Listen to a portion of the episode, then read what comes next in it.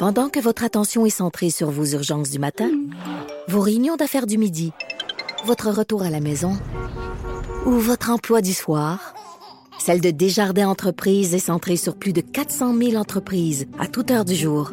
Grâce à notre connaissance des secteurs d'activité et à notre accompagnement spécialisé, nous aidons les entrepreneurs à relever chaque défi pour qu'ils puissent rester centrés sur ce qui compte, le développement de leur entreprise.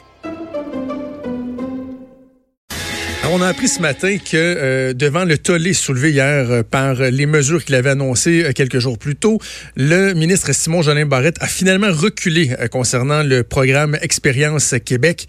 Il y a une clause grand-père qui sera euh, installée, instaurée pour euh, les étudiants qui sont déjà ici euh, au Québec.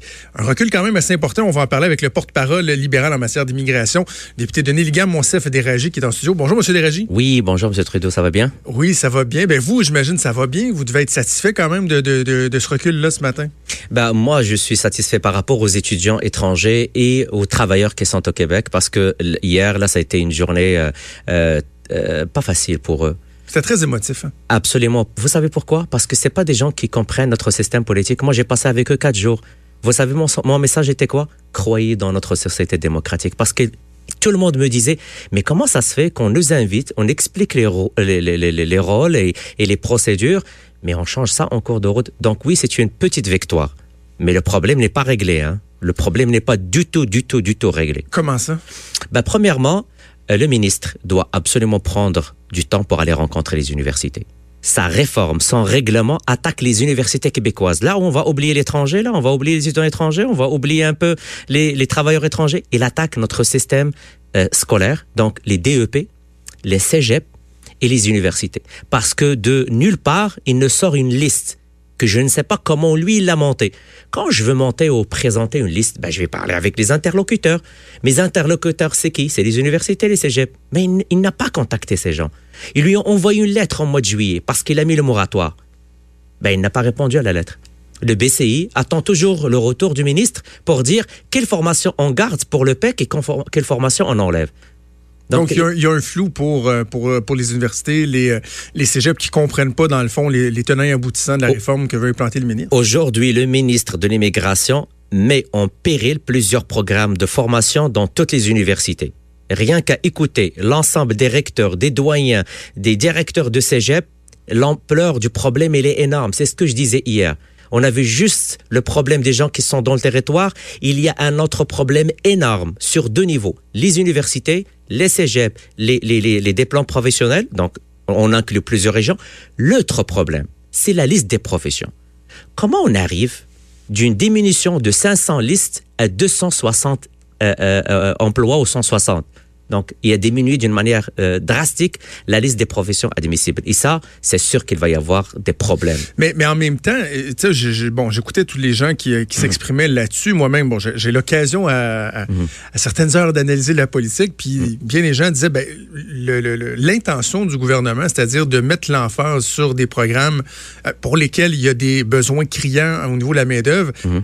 ça, ça faisait relativement consensus. Mais ce qui faisait problème, c'est de dire, ben, écoute, on change, il y a un bris de alors que les gens sont ici, sont en train d'étudier, de, compléter leur formation. Vous, ce que vous dites, c'est que même sur l'objectif de cibler certaines professions pour combler des besoins, ça accroche là aussi? Ben absolument. Je vais vous poser une question. Vous avez quelle formation, M. Trudeau? Moi, j'ai un diplôme collégial et un bac non achevé. OK. Et vous êtes journaliste? Je suis commentateur. Absolument. Je suis pas journaliste. Donc, on peut pas. Vous êtes commentateur. Donc, on peut pas dire que pour telle formation, on peut pas changer. Combien de personnes changent de parcours? Des avocats qui deviennent des médecins, des médecins qui deviennent des avocats. C'est utopique. L'intelligence artificielle est un bon exemple de ça. C'est une multitude de professions. En, en, intelligence artificielle qui ont étudié en intelligence artificielle. Absolument. Ça prend des gens de, de tous les domaines. Et vous savez quoi? Moi, je préfère être dans une société du savoir où le savoir sera promu par, par nos universités.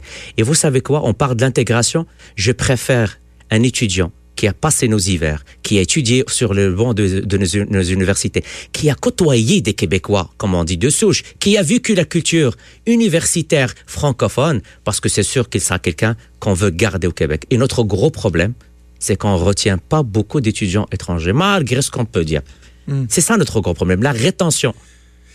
Quel est le, problème du ministre Jolin Barrette? Comment vous expliquez euh, qu'il se soit passé ce qui s'est passé au cours des derniers jours? Est-ce que c'est euh, un manque de, de, réflexe politique, de jugement, un empressement? Est-ce qu'il y a un problème avec l'immigration au sein de la CAQ? Moi, moi je n'aime pas analyser les personnes. Hein. Euh, j'essaie d'éviter ça dans toute ma vie, mais je vais vous dire ma perception. J'étais au projet de loi 9, j'ai vu la fermeté du ministre j'ai vu euh, euh, parfois l'absence de sensibilité. Quand on parlait des 18 000 dossiers, là, regardez dans l'opinion publique, probablement il a gagné la bataille que c'est des dossiers, mais c'est des êtres humains. Aujourd'hui, ce qui a changé, là, c'est qu'on a vu ces êtres humains. Ils étaient là. Et quand une Française vous dit, là, je me sens plus québécoise que française aujourd'hui, moi, là, ça me touche. En tant que Québécois, ça me touche. Parce que c'est ce qu'on veut. Ce que je veux aujourd'hui, là, c'est des jeunes francophones qui croient à nos valeurs et qui veulent rester au Québec. Donc, pour moi, le ministre doit changer un peu sa façon de voir les choses, d'aller faire ses devoirs, d'écouter le monde, parce que ça sert à rien de faire des consultations si je ne vais pas écouter et changer d'avis. Il n'y a, pas de, a pas de problème, je peux changer d'avis, je peux évoluer. Je, je, suis de ceux, M. Qui euh, qui aime pas quand les, les partis d'opposition demandent la tête de ministre là, à tout bout de champ. Je trouve mm. que des fois, c'est un, un, peu ridicule. Mais là, je regarde M. Jolin Barrette avec tout l'épisode, le psychodrame des 18 000 dossiers mm. qu'on a jetés à la poubelle, là, ce qui vient de se passer là, d'autres mm. éléments. Est-ce est qu'il est encore un, un, intervenant crédible en matière d'immigration? Je suis presque comme vous c'est pas moi qui demande la tête des gens, ça c'est la prérogative de son premier ministre et du premier ministre de voir s'il remplit son mandat ou pas. Euh, c'est pas à moi de juger la performance du ministre, mais ce que j'ai, les faits que j'ai, il manque un peu de travail sérieux. Donc avant de ramener une réforme, la première chose que je dois valider, avoir au moins qui m'appuie. Un, un organisme qui m'appuie. Il a ramené un règlement le 1er novembre, il y a personne qui l'appuie. Ben écoute, ça veut dire quoi? C'est comme pour moi un étudiant super méga intelligent qui ne réussit jamais ses tests et qu'il a que des C- au lieu d'avoir un plus. Or que c'est un étudiant intelligent. L'épisode des derniers jours sur euh, le programme euh, Expérience Québec a, mis un peu en veilleuse ce que le ministre a annoncé par rapport euh, aux services qui seront donnés uniquement en français pour les nouveaux arrivants. Moi, j'ai écrit une chronique dans le journal là-dessus ce matin.